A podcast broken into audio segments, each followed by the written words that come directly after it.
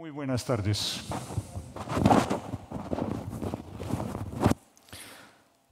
Muchas gracias por la invitación. Gracias por todos esos elogios que me están, flores que me están echando. Y qué felicidad poder hablar de este tema de renovar la mente con ustedes y tener aquí dentro del grupo personas que ya tuvieron que sufrir un curso en el seminario sobre este tema y decidieron volver. Eso sí anima, eso sí anima. El tiempo apremia, entonces nos lanzamos de inmediato. Ustedes tienen en pantalla el texto de donde viene el concepto de renovar la mente. Romanos capítulo 12, versículos 1 y 2. Por, estoy leyendo de la versión Biblia de las Américas. Por consiguiente, hermanos, os ruego por las misericordias de Dios que presentéis vuestros cuerpos como sacrificio vivo y santo, aceptable a Dios, que es vuestro culto racional. Y no os adaptéis, o como está en la Reina Valera, no os conforméis a este mundo, sino transformaos mediante la renovación de vuestra mente. Ahí está. Renueva la mente mediante la renovación de vuestra mente para que verifiquéis cuál es la voluntad de Dios, lo que es bueno, aceptable y perfecto. Y si vamos a la siguiente, allí tenemos el versículo 2, tal como está en la versión Dios habla hoy. Me gusta mucho esta forma de ponerlo. No vivan ya según los criterios del tiempo presente. Al contrario, cambien su manera de pensar para que así cambie su manera de vivir y lleguen a conocer la voluntad de Dios, es decir, lo que es bueno, lo que es grato, lo que es perfecto. Ahora vamos a estar corriendo un poco con esto tema muy conocido, pero rápidamente pensemos en lo que es la lógica de Pablo aquí en estos versículos. El capítulo 12 viene al final de la exposición, 11 capítulos, donde Pablo ha estado exponiendo la obra de Dios en Jesucristo. Y aquí él está hablando de la consecuencia lógica. Por consiguiente, hermanos, a la luz de todo lo que hemos dicho, y lo vuelvo a decir con esa frase, por las misericordias de Dios. Eso que hemos estado hablando, lo que Dios ha hecho por nosotros. Os ruego que presentéis vuestros cuerpos como sacrificio vivo y santo, agradable a Dios la autoentrega del creyente, el presentarse con todo lo que es, con todo lo que tiene al Señor, es su respuesta a lo que Dios ha hecho, a lo que Jesús ha hecho al entregarse a sí mismo. Y la forma como termina el versículo 1, eso es el culto racional, esa es la adoración racional y la palabra que utiliza el griego es lógico. Eso es lo que es apenas lógico a la luz de lo que Dios ha hecho. Y el versículo 2 nos muestra qué significa eso. Presentarnos a Dios para pertenecerlo a Él exclusivamente tiene una consecuencia muy importante. Significa un contraste no os adaptéis, no os conforméis. Literalmente lo que dice allí es no seguir el molde del mundo alrededor, del contexto en que estamos, los criterios del tiempo presente, este mundo, este siglo, como tienen diferentes versiones, es un término muy amplio, el contexto en que estamos, no seguir el molde. Y el primer contraste tiene que ver con cambiar la forma de pensar, renovar la mente. Uno como cristiano no puede seguir tragando entero lo que todo el mundo alrededor está diciendo, afirmando, creyendo, etc. No conformarse, renovar esa mente. Y es para conocer la voluntad de Dios, para ya no estar en sintonía con el contexto en que estamos, sino estar en sintonía con aquel que nos llamó. Ese es el reto. Y la consecuencia de eso es la transformación, una nueva forma de vivir. La obra de Cristo nos reta a presentarnos con todo lo que somos y todo lo que tenemos para pertenecerlo a Él. Y eso implica contraste, eso implica una mentalidad nueva. Y con la mentalidad nueva va a venir también una nueva forma de vivir. La renovación de la mente es la parte clave. Ahora, eso trae un problema. El problema del huevo y la gallina. Ahí está. ¿Por qué es que nosotros leemos la Biblia? ¿Por qué es que nosotros vamos al culto el domingo? ¿Por qué escuchamos estudios bíblicos, enseñanzas y todo eso? Es para nosotros efectivamente cambiar nuestra forma de pensar. Leemos la Biblia para que nos cambie nuestra forma de pensar. Pero hay un problema.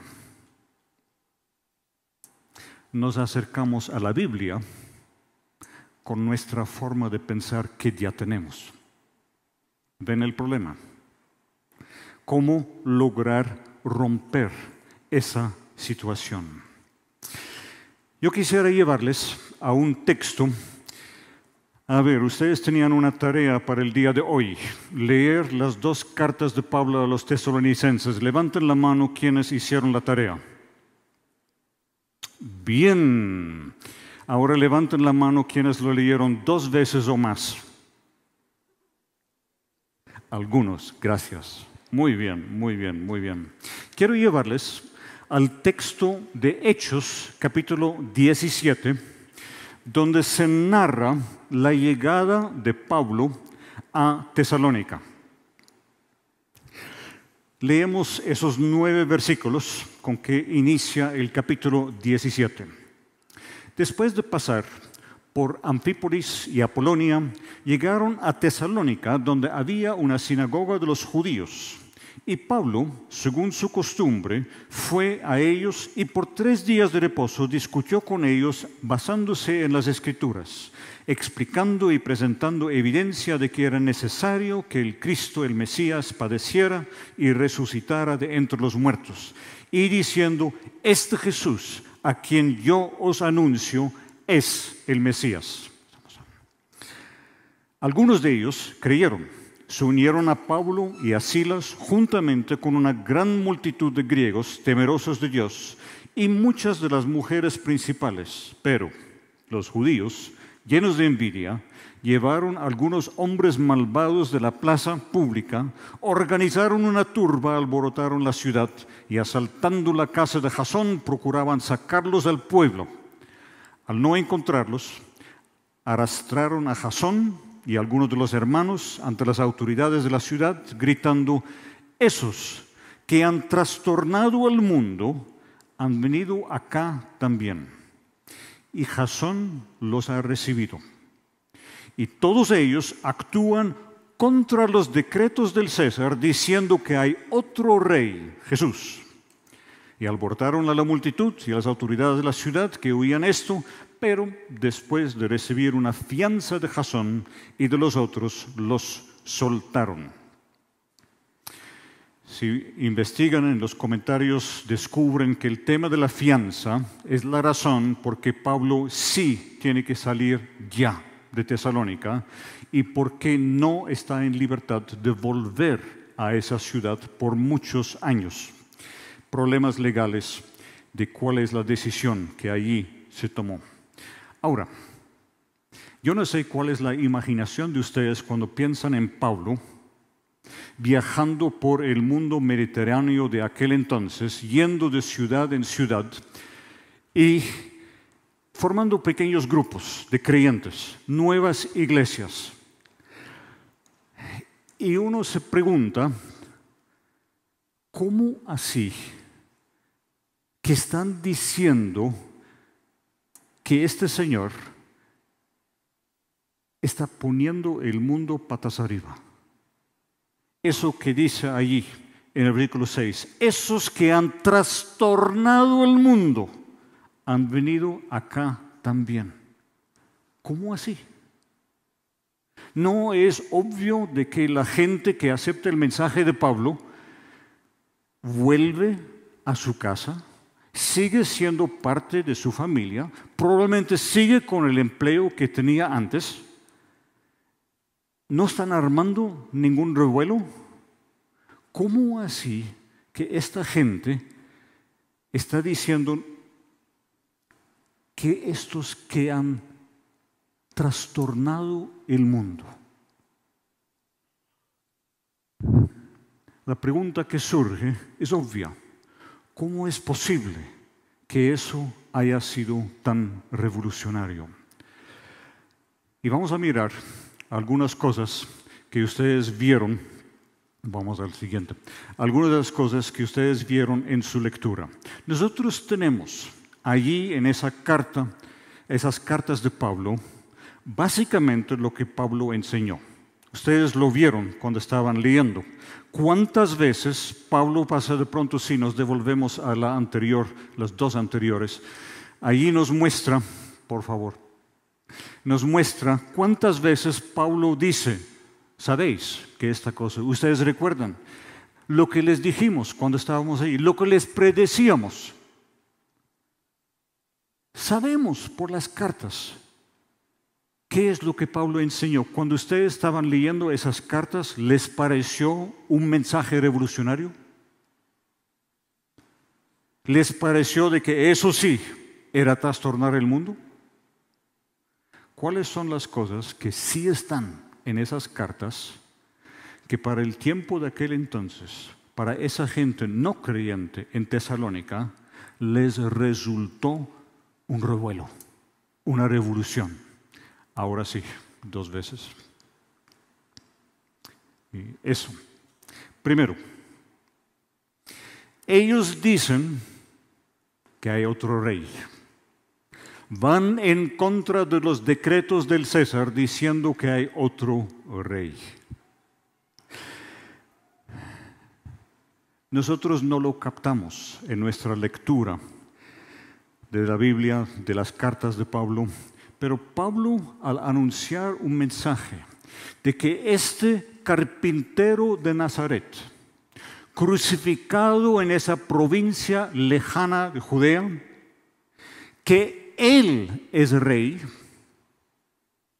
que Él es Salvador, que Él es el Hijo de Dios, Pablo está yendo directamente en contra de lo que era la ideología, la propaganda imperial desde el tiempo del emperador Augusto, primer emperador.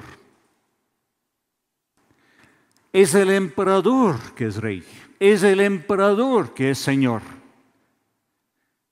Incluso desde el tiempo de Augusto, en las monedas romanas aparece la imagen del emperador y aparece de que él es el hijo divino, porque se consideraba de que Julio César, quien era legalmente el padre de Augusto, se había divinizado al morir el Hijo Divino.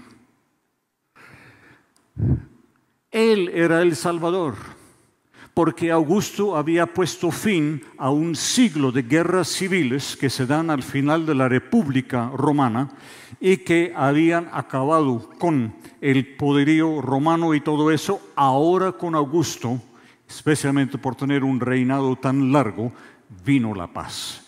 Él es el príncipe de paz. Él es el Salvador. Él es el que salvó el imperio para generaciones futuras.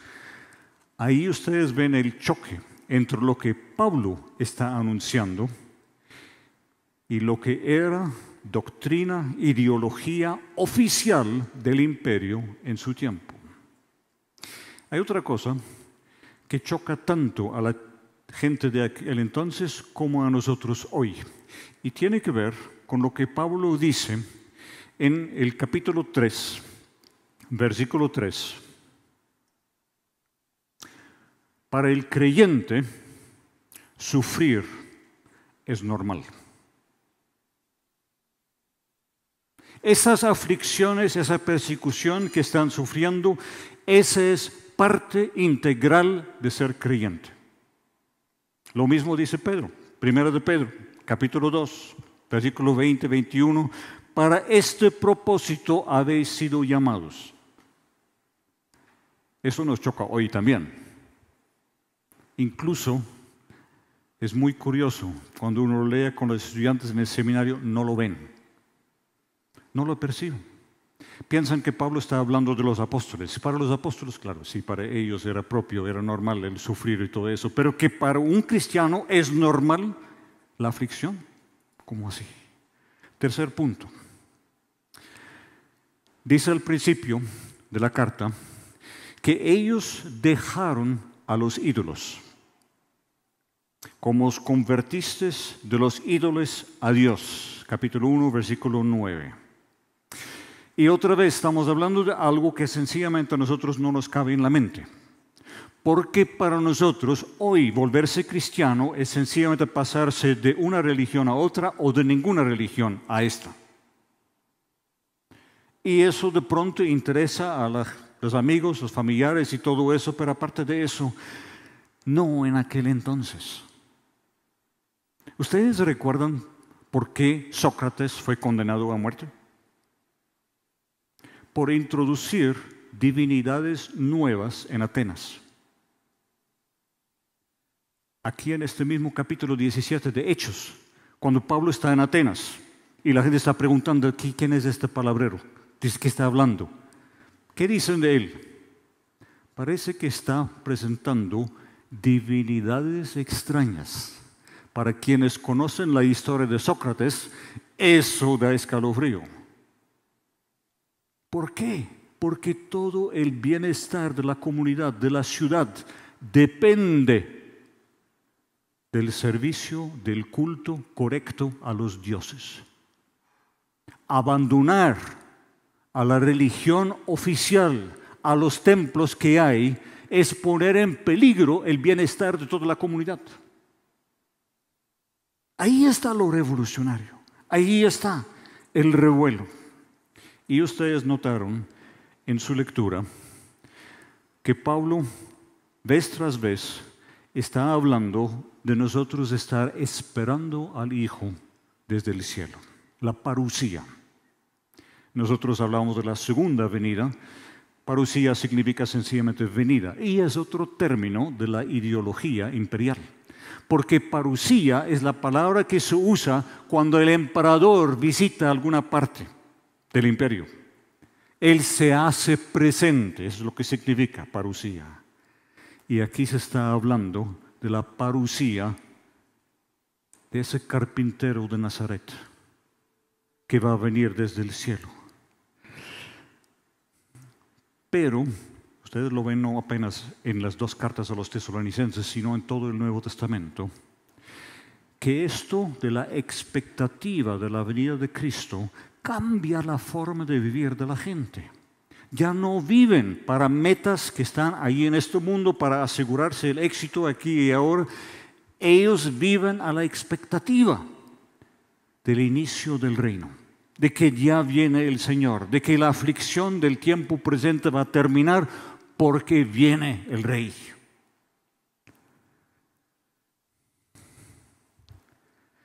Y significa de que esta nueva fe que Pablo está predicando pone fin a lo que es la religión natural de todo ser caído.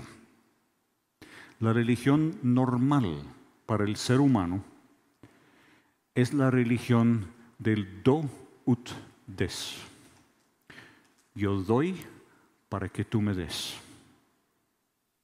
Yo hago esto, yo presento mis sacrificios, mis ofrendas, para que este Dios me cuide, me evite cualquier mal tiempo, cualquier mal paso, para que Él me proteja. Yo doy para que tú me des. Y lo que hemos estado cantando en las canciones iniciales es que la fe cristiana es lo contrario. Tú me diste cuando yo no merezco nada. Pero seguimos siendo seres pecadores, seres caídos, y nos cuesta no cambiar el Evangelio de la Gracia en religión otra vez donde Dios me trata a mí si yo lo trato bien a Él. Yo doy para que tú me des. El problema está en el corazón. Y tenemos un problema con otro punto que está allí. Porque Pablo dice en 1 Tesalonicenses, capítulo 4 versículos 9 y 10, no hay necesidad de hablarles del amor mutuo, del amor fraternal porque ustedes son ejemplo y modelo para todo el mundo. Y eso es muy lamentable. ¿Ustedes alguna vez cuando lean el Nuevo Testamento dan gracias a Dios por todos los errores y pecados que cometieron esos primeros creyentes? Es por eso que tenemos las cartas. Es por eso que tenemos esos documentos, para corregir los conceptos equivocados. Y desgraciadamente, en ese punto del amor mutuo, ellos andan bien. Y nosotros pasamos por encima rápido. Si ustedes quieren profundizar en creyentes que están luchando con el tema del amor mutuo, por favor profundicen en 1 Corintios. Ahí tienen una carta que desde el principio las divisiones que hay entre ellos, los problemas de vanidad, de orgullo, de arrogancia, ellos tienen lucha con ese tema del amor los unos por los otros. Noten, ustedes pueden ver en la descripción de la visita de Pablo a Tesalónica que en la sinagoga no solo había judíos que le estaban escuchando a Pablo, había temerosos de Dios, personas que eran de la cultura griega, no se habían hecho judíos, no se hicieron proselitos, no se han circuncidado, siguen como no judíos, pero están allí porque admiran tanto esa religión de los judíos, por eso están en la sinagoga, y porque les impacta el hecho de que esos judíos tienen una forma de vida recta que ellos se cuidan, de que ellos tienen un día especial que guardan, que ellos en cuanto a comida no tienen comunión de mesa con gente que no es también judía. Todo eso en el mundo de aquel entonces hacía mucho impacto en la gente. Y Pablo está diciendo, lo importante no es una conducta recta, buena, perfecta, lo importante es el amor. Ese amor de Cristo nos mueve al amor con otros. Y eso es algo muy diferente. ¿Cuál es el problema cuando nosotros nos acercamos al texto? Nosotros tenemos un problema, problema psicológico. Yo les comento que cuando dicto clase de filosofía y lógica en el seminario, los estudiantes tienen que analizar y evaluar textos, documentos. Tienen un extracto, un capítulo de un libro o algo, tienen que leerlo, tienen que decir cuál es el argumento, de qué nos quiere persuadir el autor, cuáles son los argumentos que presenta a favor de su tesis y luego evaluarlo. ¿El argumento es persuasivo? ¿Me convence? ¿Qué es lo que ocurre?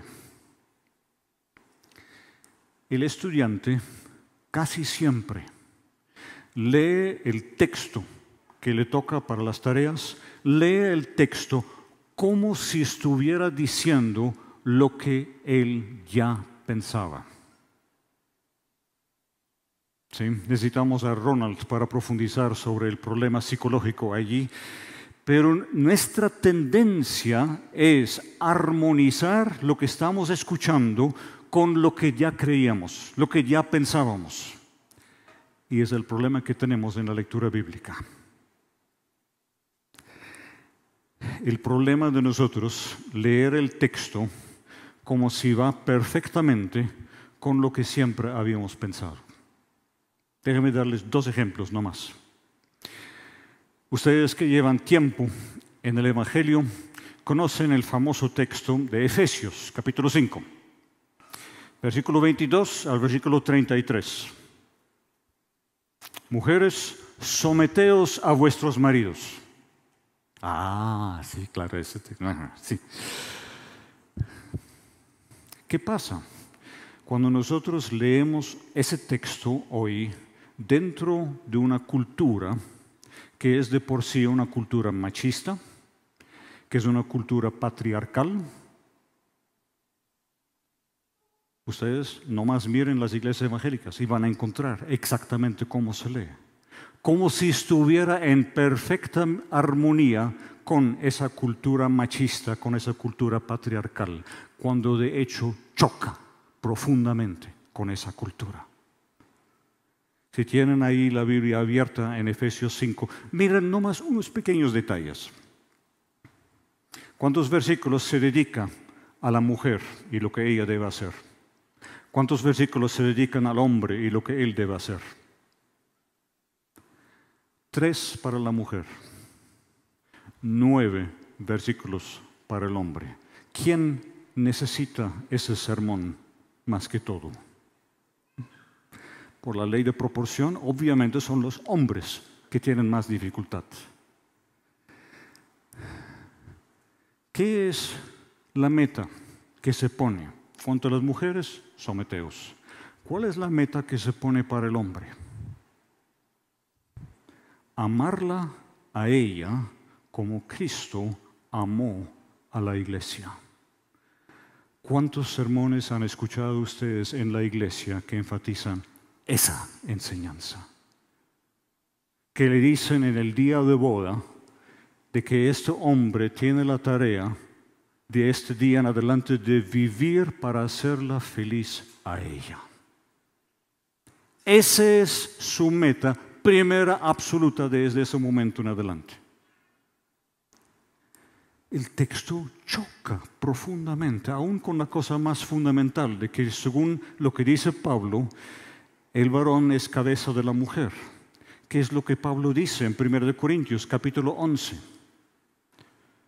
El varón es cabeza de la mujer, Cristo es cabeza del hombre y Dios, Dios Padre, es cabeza de Cristo. ¿Qué significa? Si ustedes mujeres quieren saber qué significa la sumisión, muy fácil. Miren al esposo. Su cabeza es Cristo él en su vida constantemente está dando modelo de sumisión. Qué bueno, ¿no es cierto? No se les dice apenas someterse, sino que se les da el modelo de cómo es eso de someterse. No lo vemos, porque leemos el texto de acuerdo al contexto cultural en que estamos. Les doy otro ejemplo. En Mateo 22 nosotros tenemos el relato sobre Jesús y los impuestos. A ver, ¿dónde estamos? Sí, gracias. Creo que me está siguiendo mejor de lo que yo hago aquí con decir. Em, ¿Cómo es que Jesús resuelve el problema? Les pide por favor traer una moneda. Pregunta, ¿y quién es la imagen que lleva? César. Y ahora Jesús pronuncia esta frase que ha sido histórica, que nos ha acompañado a través de toda la historia, dad a César lo que es de César y dad a Dios lo que es de Dios. Y mire cómo nosotros interpretamos eso. Aquí en pantalla ustedes tienen una cita de un comentario. El César debería recibir aquello que le pertenecía legítimamente, en tanto que Dios recibe aquellas cosas que tienen significación espiritual. ¿Qué es lo que se ha hecho con este texto? Ustedes han escuchado hablar de la ilustración, siglo de las luces, el periodo en la historia del pensamiento que va más o menos desde 1650, la muerte de Descartes, hasta la Revolución Francesa, 1789, la Ilustración. Nosotros vivimos en el mundo que es producto de la Ilustración. ¿Qué es lo que hizo la Ilustración? Europa tenía guerras, supuestamente guerras religiosas, de hecho los temas nunca fueron de religión, pero fue muy bueno como propaganda para así mover a la gente, para que se defendiera, peleara y todo eso, es por causa de Cristo que estamos peleando. Y en la ilustración, los pensadores decidieron, aquí hay una respuesta sencilla, dividir la vida en dos. Es un dualismo con el cual seguimos viviendo hasta el día de hoy. Por un lado está lo público, por otro lado lo privado. En lo público está la política, la educación, el comercio, la ciencia, todo eso. Y todo lo que es religión, ese es para la parte privada. Lo que usted hace el domingo en la iglesia nomás, y por favor no traigan eso al campo público, porque eso es confundir las cosas. Se dividió la vida en dos y se utiliza este texto para justificarlo. Cuando el texto realmente nos muestra una demanda mucho más radical de parte de Jesús. ¿Por qué es que se debe dar a César esta moneda? Porque lleva su imagen. ¿Qué es lo que lleva la imagen de Dios? Tú, en tu totalidad, con todo lo que eres y todo lo que tienes. Tú le perteneces a Dios. No es que hay algunas cosas espirituales y aquí hay otras cosas seculares, materiales y todo eso, y dividimos la vida en dos partes. No, la demanda de Jesús es completamente diferente. Lo que tú haces con esa moneda, etcétera, etcétera, es básicamente irrelevante. Darlo a César, él lleva su imagen, todo es de él. Pero tú perteneces al Señor. Claro que vivimos en un mundo dualista, divide las dos cosas pero donde sí invocamos a Dios cada vez en cuando. Dios y patria. Suena fantástico, ¿no es cierto? Aquí tenemos unas imágenes. ¿Ustedes saben lo que dice en el billete verde? En Dios confiamos. Y el billete verde les dice exactamente cuál es el Dios en el cual estamos confiando.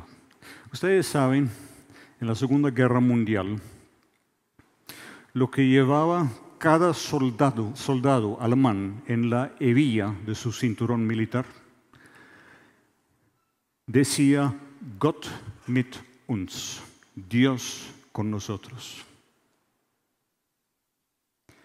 Nos resulta muy fácil en este mundo post-ilustración manipular y usar a Dios para los fines que sean. El tema de que estamos hablando hoy muchas veces se llama el tema de cosmovisión, visión del mundo. De hecho, el término no importa y yo estoy tratando de evitar la palabra cosmovisión ahora porque la gente no está familiarizada con eso y piensa, ¿de qué estamos hablando? ¿Qué es eso? Estamos hablando de la óptica, estamos hablando de la perspectiva, estamos hablando de la forma de mirar las cosas. Perdónenme una palabra muy buena, si no aquí me voy a caer. Una palabra muy buena es el mapa mental que tenemos, el bagaje que tenemos en la mente. De eso estamos hablando. Renovar la mente es cambiar el mapa mental. Y para ustedes ver de qué estamos hablando, permíteme dar unas ilustraciones de qué significan. Ya estamos en eso, perfecto. Sí. Ustedes tienen algo del concepto de que es otra cosmovisión cuando viajan. Cuando ustedes están en otro país con otra cultura, con otra perspectiva en cuanto a las cosas. Ustedes si van a Holanda, van a Alemania, y preguntan qué horas son, en esos idiomas la pregunta no es qué horas son, la pregunta es cuán tarde es. Cambio de perspectiva, muy diferente. Uno no pregunta cuántos años tienes en esos idiomas. Uno hace la pregunta cuán viejo eres. Y eso lo preguntan a un niño de cinco años. ¿Cuán viejo eres? Otra perspectiva. Un ejemplo que de pronto les ayuda. Piensen ustedes, muchachos solteros, lo que ocurre en su mente es todo un cambio de paradigma cuando están mirando a esa muchacha bonita y de pronto ven que tiene anillo en el dedo. Cambio de cosmovisión. La perspectiva cambia en un momentico.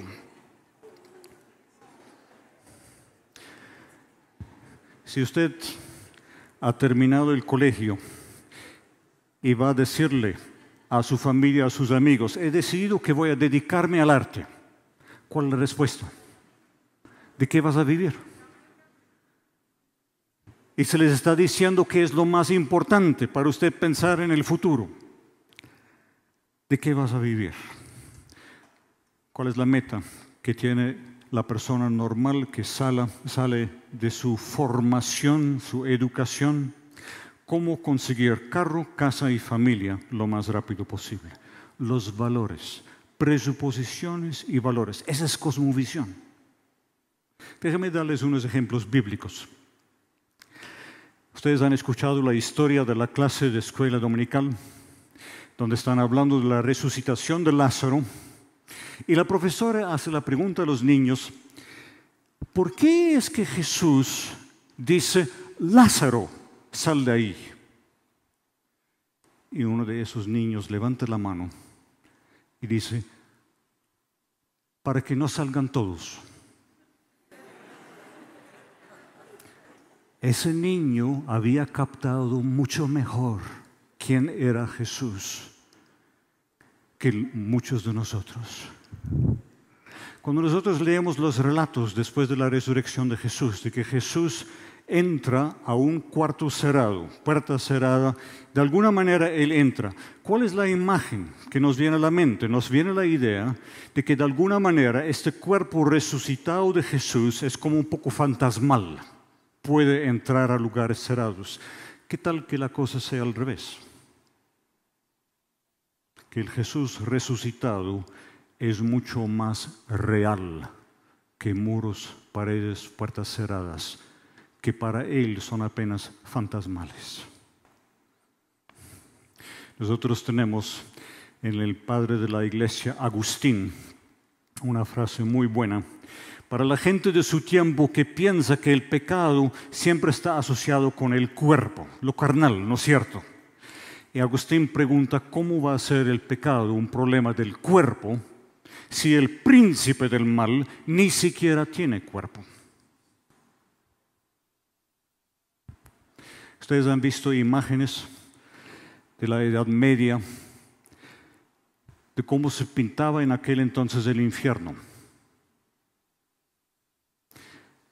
Jerónimos Bosch, buen ejemplo, que muestra todo lo que sufre la gente allí con demonios, diablitos que le están atormentando y todo eso, todo bajo el poder de Satanás.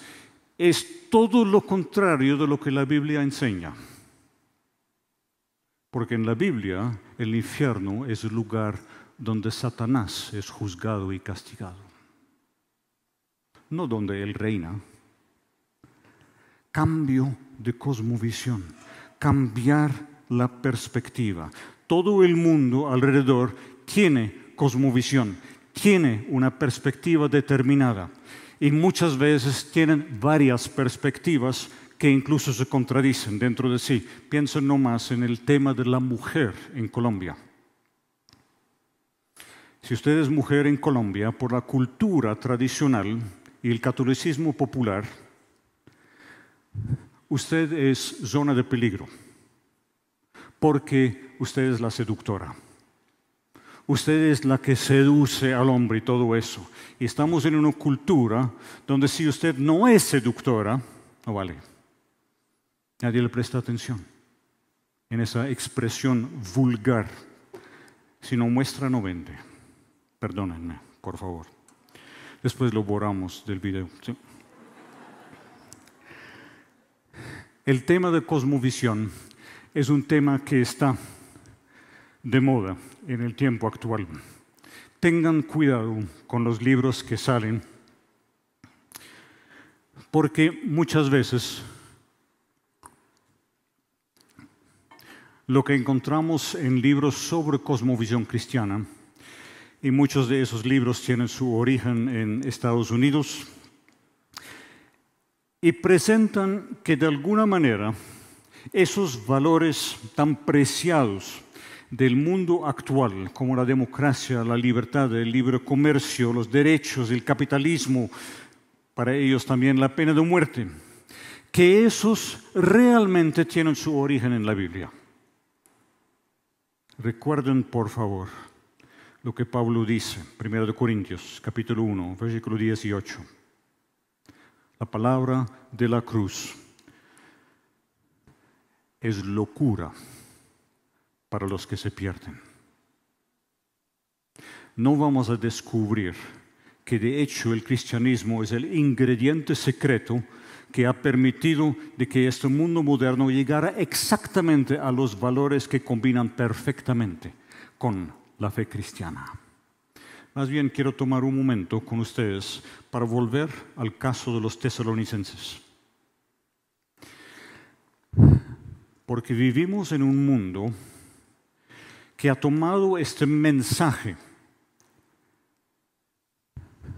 revolucionario de Pablo y lo ha desarmado, lo ha neutralizado, para ponerlo en términos de una de las canciones le ha quitado los dientes y las garras al león de Judá. ¿Cómo lo ha hecho? Varias formas. Una forma es por lo que ya dijimos, el dualismo, la separación de la realidad en dos partes, donde hay una parte pública y una parte privada.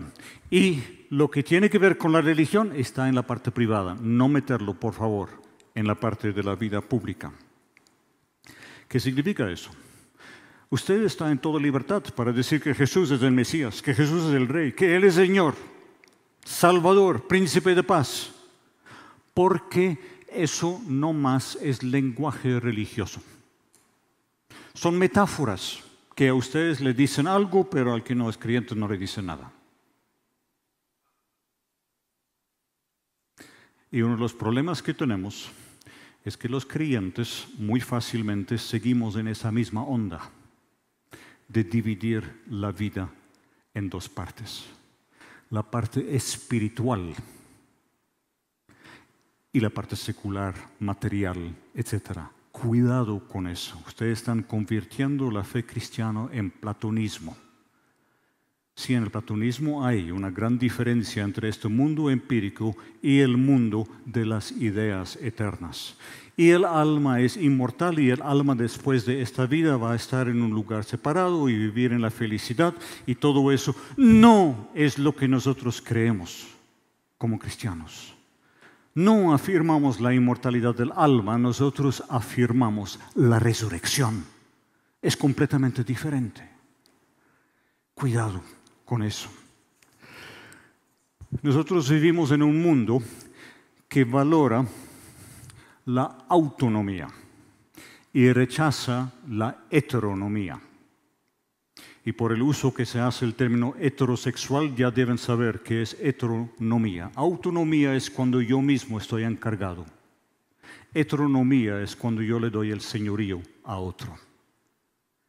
Nuestro mundo es un mundo que enfatiza la libertad, que enfatiza, enfatiza los derechos, que enfatiza la autosuficiencia y no tiene mucho tiempo para esos que hablan de la autoridad del Señor, que hablan de obediencia, que hablan de dependencia del Señor. Contraste. Muy obvio que en el tema del sufrimiento nosotros estamos completamente en un mundo diferente.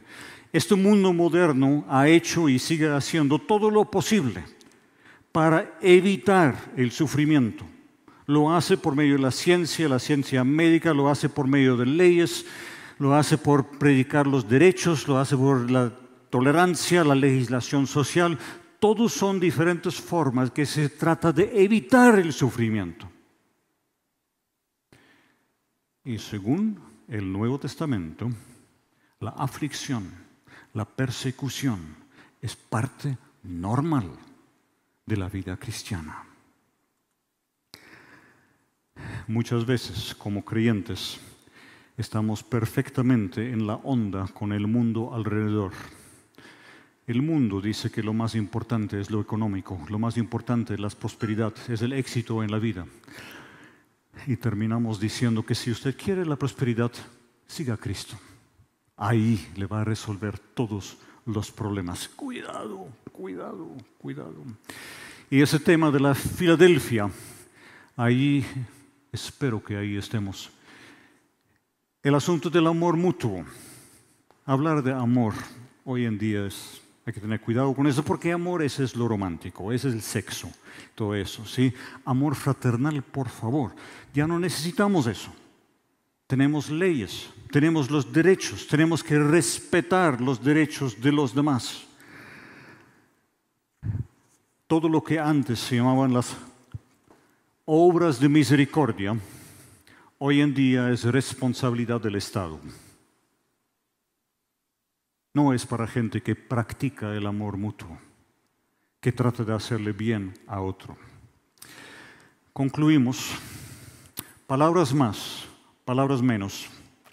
Aquel mensaje que le sonó revolucionario a la gente de Tesalónica se ha convertido hoy en un mensaje irrelevante y sin sentido. Palabrería religiosa, nada más.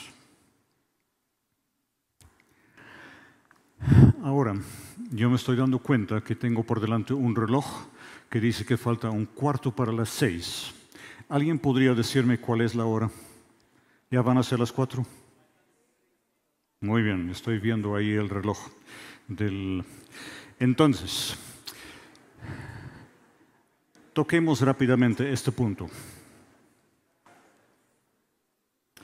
Nosotros renovar la mente cambiar nuestra forma de pensar significa no tragar entero, no asimilar sencillamente todo lo que viene de fuera. Y eso de pensamiento crítico, si ustedes comentan eso en un grupo de creyentes, causa incomodidad. ¿Por qué? Porque Jesús dijo, no juzguéis para no ser juzgado. ¿No es lo que dijo Pablo en Romanos capítulo 2? Está sin excusa. Tú que juzgas a otro, porque en lo que juzgas a otro, tú mismo eres culpable. Haces las mismas cosas. Pero la Biblia también dice que nosotros debemos con la mente adorar a Dios. La Biblia también dice, Jesús mismo lo dice, que nosotros debemos ser sabios como serpientes. Aquí lo dice en Romanos capítulo 12, no seguir el molde. Primer Tesalonicenses capítulo 5, examinarlo todo. Pensamiento crítico es muy importante. ¿Cuál es la diferencia con lo que tanto Jesús como Pablo condenan? Juzgar es cuando usted condena, juzga a una persona, no un concepto, no una forma de pensar. Si usted dice que el presidente actual de Colombia es un sinvergüenza, ese es juzgar. Pero evaluar críticamente es preguntar ¿Qué es lo que se está haciendo en el gobierno que tenemos actualmente? ¿Cómo este gobierno está cumpliendo con lo que dice la Carta Política de Colombia? ¿Lo está cumpliendo o no lo está cumpliendo? Un puntico nomás de la Carta Política. La Carta Política habla de la distribución equitativa de la prosperidad nacional. ¿Están trabajando muy fuerte en ese punto? Eso es pensamiento crítico. Nosotros cuestionar lo que está haciendo. Ya pronto vamos a estar en tiempo de elecciones. Cuando vine aquí el taxista me estaba diciendo, mire, ya están haciendo las vallas y los avisos listos para la campaña política. Pregúntense cuáles son las plataformas de los candidatos, qué es lo que están presentando y sean, por favor, lo que ustedes conocen como la malicia indígena, úsenlo como pensamiento crítico, cuál es la agenda escondida, qué es lo que hay detrás de eso, cuál es el tipo de Colombia que realmente va a seguir dándose si elegimos a esta persona qué es lo que va a cambiar, qué es lo que va a seguir. Pensamiento crítico. El desafío del pensamiento crítico es la humildad.